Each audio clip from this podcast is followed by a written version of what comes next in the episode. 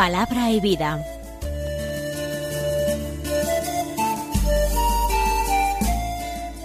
Con el padre Manuel Horta desde Sevilla.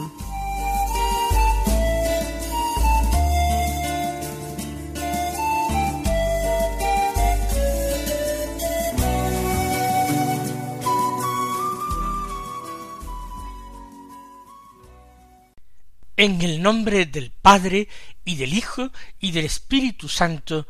Amén. Alabados sean Jesús y María. Muy buenos días, queridos amigos, oyentes de Radio María y seguidores del programa Palabra y Vida. Hoy es el sábado de la vigésimo séptima semana del tiempo ordinario. Un sábado que es 9 de octubre. Hoy la Iglesia celebra la memoria de San Juan Leonardi, un santo sacerdote que vivió intensamente la reforma del concilio de Trento. Nació en la Toscana de Italia en el año 1541 o quizás en 1543, no se conoce exactamente su fecha de nacimiento.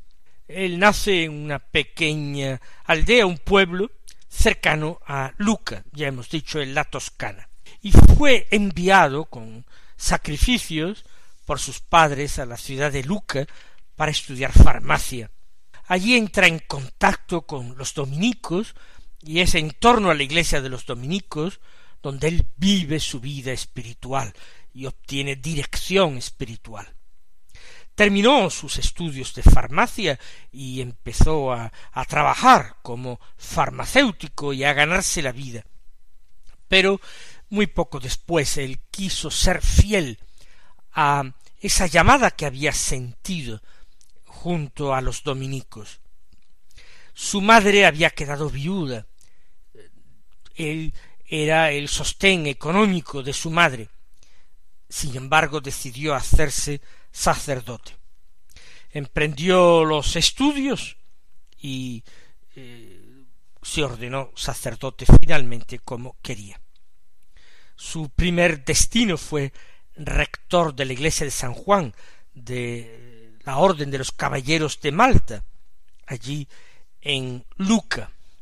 Pero pronto se vio que daba con mucha calidad y mucho arte la catequesis, a los niños y el obispo le encargó siguiendo la reforma tridentina que diese catequesis en todas las iglesias de Luca, lo cual era absolutamente ya imposible.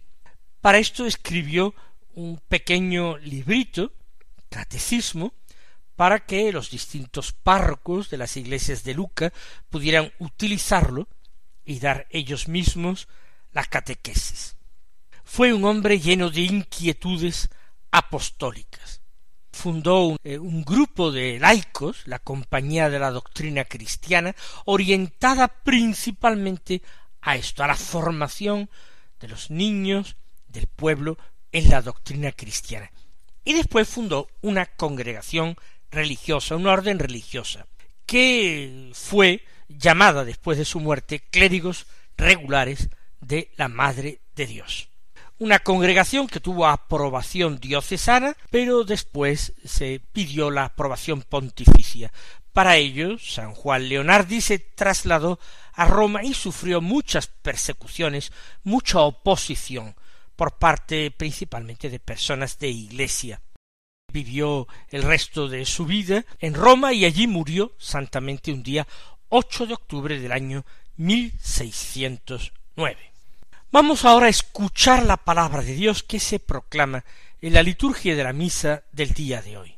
El Santo Evangelio de la Misa es un texto muy, muy corto, solamente dos versículos. Del capítulo once de San Lucas, los versículos veintisiete y veintiocho que dicen así. En aquel tiempo, mientras Jesús hablaba a la gente, una mujer de entre el gentío, levantando la voz, le dijo Bienaventurado el vientre que te llevó y los pechos que te criaron. Pero él dijo Mejor bienaventurados los que escuchan la palabra de Dios y la cumplen. Dice San Lucas que Jesús estaba hablando a la gente. Jesús se revela a los hombres como maestro. Y Jesús enseña la doctrina de la salvación, el camino de la verdad a los hombres. Él disponía de poco tiempo para enseñar mucho, para cambiar la mentalidad, para llamar a los hombres a una conversión profunda. Ciertamente, él aceptó la muerte y prometió a los suyos que no los dejaría solos, sino que les enviaría el Espíritu Santo de junto a su Padre, para que el Espíritu Santo les fuera recordando todo lo que él había enseñado y llevándolos a la verdad plena. Jesús hablaba y el otro día escuchamos nosotros el Evangelio de Marta y María de Betania con Jesús. María que sentada a sus pies escuchaba al Maestro que hablaba y Marta que le interrumpe para quejarse. Y yo les decía que lo fundamental de este texto no es comparar la actividad eh, de Marta, una actividad intensa, y la pasividad contemplativa de María. Ahí no está el motivo del reproche. Marta está actuando bien cuando se esfuerza por acoger a Jesús bien en su casa. Ella es siempre la que se nombra la primera de los hermanos, parece que era la de mayor edad y la que llevaba la casa, por tanto suya era la responsabilidad de acoger y servir a los huéspedes. Y aquel huésped, el Señor, era un huésped muy especial con el que había que volcarse. Yo les decía la diferencia entre ambas y lo que provoca el reproche por parte de Jesús a Marta es que Marta interrumpe a Jesús que enseña. Trata de imponer su voz cuando lo que convenía en aquel momento era guardar silencio, abrir los oídos y cerrar la boca, lo que hace exactamente María. Aquí en este texto, mientras Jesús habla y la gente imaginamos que en su mayoría, especialmente los discípulos y los apóstoles, callan para aprender, para ser enseñados, hay una mujer que como Marta de Betania, seguramente como Marta de Betania quiere mucho al Señor, pero eso le lleva no a guardar silencio, sino a tomar la palabra y a levantar incluso la voz, imponiendo su voz sobre la de todos, incluido sobre la voz, la palabra de Jesús. Mientras hablaba, la mujer del gentío, una mujer anónima, una mujer del pueblo, gritó, levantó la voz para decir a gritos, bienaventurado el vientre que te llevó. Ella trata de alabar a Jesús, de piropearlo, de decir que no hay ningún otro hombre que se pueda comparar a Jesús y que por tanto la madre de Jesús podría sentirse inmensamente dichosa de tener un tal hijo. Con toda seguridad aquella mujer anónima del gentío es madre y sabe cómo una madre se siente orgullosa de los éxitos de sus hijos, de eh, cualquier eh, cualidad por la que sus hijos destaquen. Por eso, esta, entusiasmada con los hechos o las palabras de Jesús, grita Bienaventurado el vientre que te llevó y los pechos que te criaron. Es decir, realmente dichosa la mujer que te dio a luz, vientre que te llevó, y la mujer que te crió a sus pechos. Y frente a este, este piropo, esta alabanza espontánea y sencilla, Jesús no la rechaza en absoluto. Una alabanza a su Madre bendita, ¿cómo el Señor podría acallarla? Pero Jesús establece una bienaventuranza mejor, que curiosamente es también la bienaventuranza de su madre. Pero esta mujer se queda en lo exterior. Esta mujer habla según la carne. Y Jesús habla según el Espíritu e invita a los oyentes a fijarse en lo interior, en lo espiritual. Mejor, dice, es decir, no es que haya sido malo lo que ha dicho la mujer, pero mejor es bienaventurados los que escuchan la palabra de Dios y la cumplen, porque escuchando la palabra se abre en el corazón la fe, y por la fe entra la salvación, entra la filiación divina. Por tanto, escuchar la palabra, guardando silencio para prestar atención, es con mucho lo mejor. Y la Virgen María es doblemente bienaventurada, no sólo por la maternidad corporal de Jesús, sino porque ella acogió la palabra y permitió que en sí la palabra fructificase.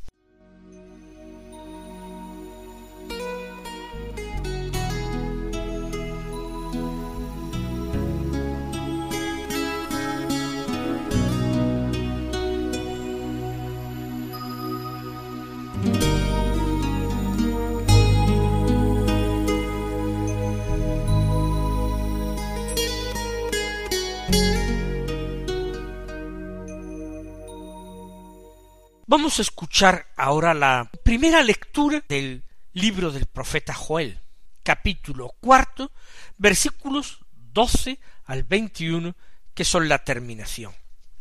Dice así, esto dice el Señor, que se movilicen y suban las naciones al valle de Josafat, pues allá voy a plantar mi trono para juzgar a todos los pueblos de alrededor. Echad la hoz, pues la mies está madura. Venid a pisar la uva, que el lagar está repleto y las cubas rebosan. Tan enorme es su maldad. Muchedumbres, muchedumbres en el valle de Josafat, pues se acerca el día del Señor en el valle de la decisión. Se oscurecerán el sol y la luna, y las estrellas perderán su brillo. El Señor ruge en Sión y da voces en Jerusalén, temblarán cielos y tierra, pero el Señor es abrigo para su pueblo, refugio para los hijos de Israel. Sabréis que yo soy el Señor vuestro Dios, que vive en Sión, mi santo monte. Jerusalén será santa, y los extranjeros no pasarán más por ella. Aquel día las montañas chorrearán vino nuevo, las colinas rezumarán leche, y todos los torrentes de Judá bajarán rebosantes, y brotará una fuente de la casa del Señor, que regará el valle de Sittim. Egipto será una desolación, y Edom un desierto solitario, por la violencia ejercida contra Judá, cuya sangre inocente derramaron en su país. Judá será habitada para siempre, y Jerusalén de generación en generación. Vengaré su sangre, no quedará impune. El Señor vive en Sión. Aquí acaba nuestra lectura y el libro de la profecía de Joel. Vamos lo más rápidamente posible a comentar estos versículos apocalípticos que hablan del día de Yahvé. Es el Señor quien hace una requisitoria, que se movilicen y suban las naciones al valle de Josafat. El valle de Josafat en la literatura profética es el lugar donde se van a reunir todos los pueblos, todas las naciones, todos los hombres, en el juicio de Dios, en el juicio final que señalará el destino eterno a cada uno. Dios promete que va a juzgar allí. Voy a plantar mi trono, es decir, voy a establecer mi tribunal, poner mi sede, para juzgar a todos los pueblos de alrededor.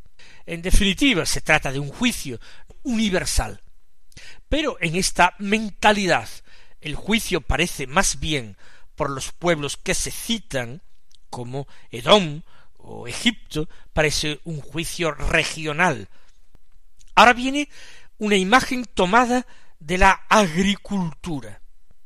Echad la hoz, pues la mies está madura venid a pisar la uva, que el lagar está repleto y las cubas reposan. de nuevo una imagen frecuente en la literatura profética apocalíptica, una imagen que aparece también en el Apocalipsis. Es el día de la vendimia, y la vendimia son estrujadas las uvas para extraer su zumo, para extraer el vino, el mosto y fabricar el vino. La mies está madura, es decir, el tiempo ha llegado, la historia está madura, ha ocurrido todo lo que tenía que ocurrir y que Dios, en su infinita y divina providencia, ha previsto. Ahora viene el juicio.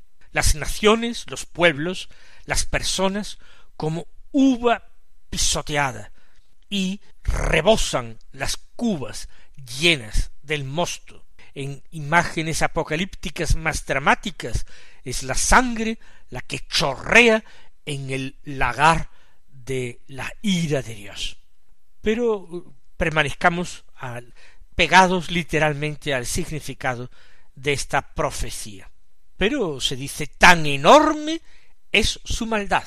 Es preciso ese estrujamiento porque la maldad de los pueblos supera ya el límite que Dios quiere.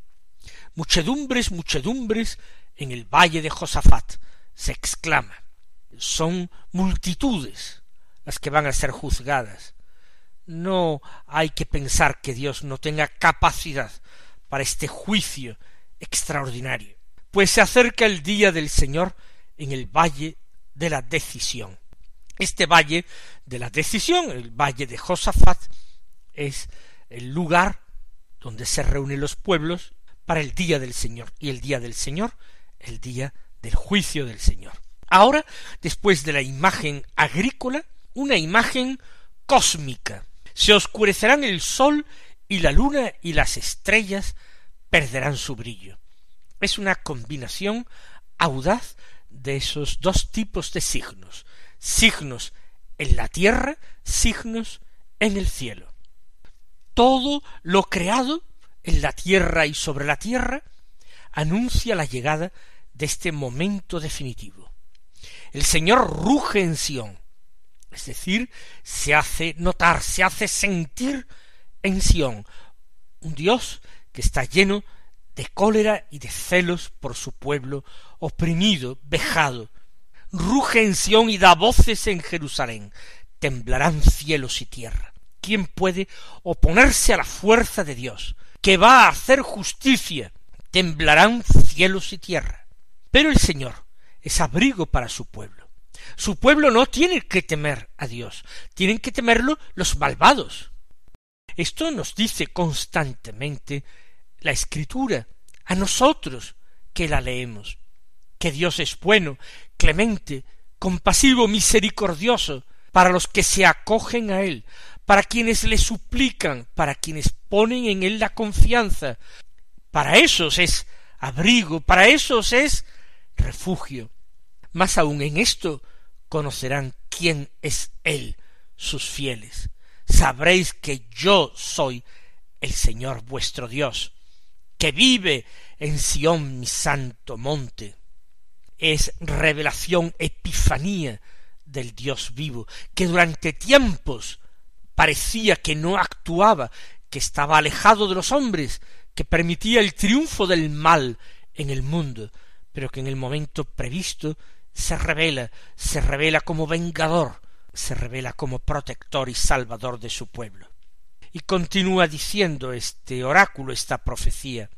Jerusalén será santa y los extranjeros no pasarán más por ella.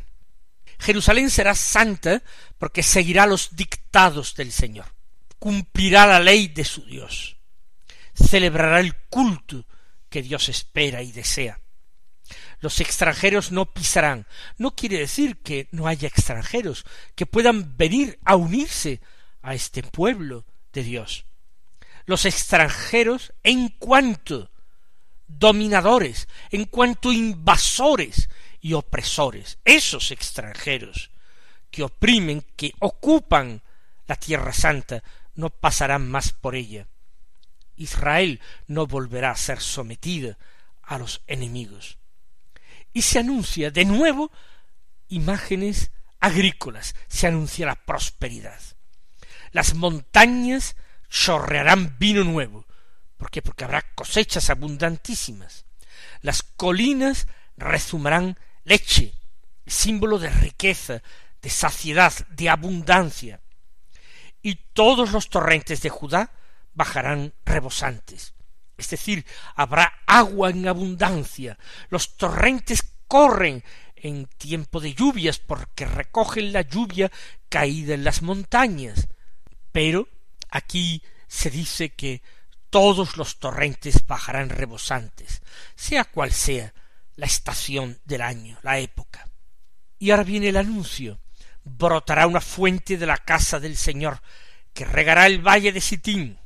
¿Cuál será esa fuente de la casa del Señor? Una fuente de vida. El agua es un elemento natural del que se vale Dios mismo en la Escritura para significar el Espíritu de Dios, el Espíritu que da vida al hombre. Brotará esa fuente de Espíritu de vida, ¿dónde? En la casa del Señor, en el templo de Dios. Y regará, regará ese valle de Sitín, que es valle reseco, valle de desolación. Egipto será una desolación y Edom un desierto solitario, por la violencia ejercida contra Judá. Se trata de una venganza de Dios contra los enemigos de su pueblo querido. Egipto desolado, Edom desierto solitario.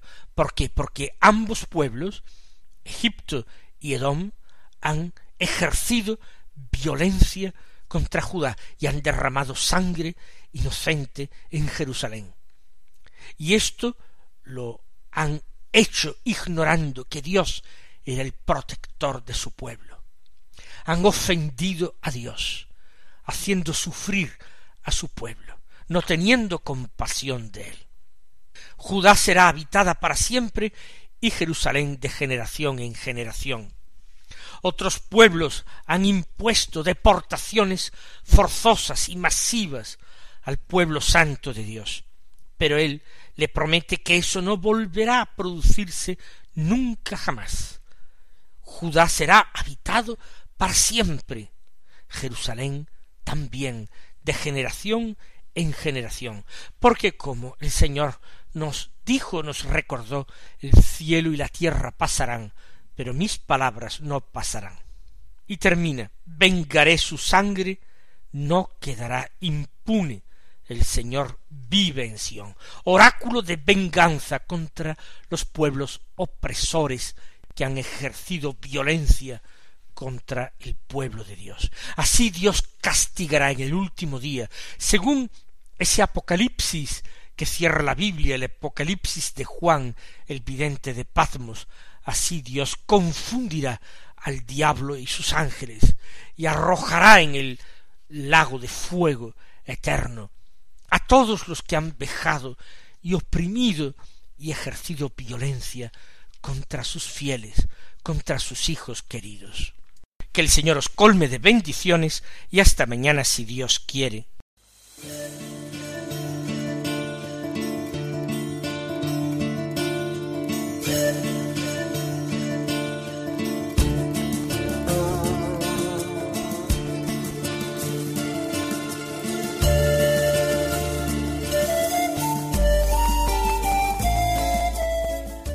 Concluye Palabra y Vida, un programa dirigido desde Sevilla por el Padre Manuel Horta.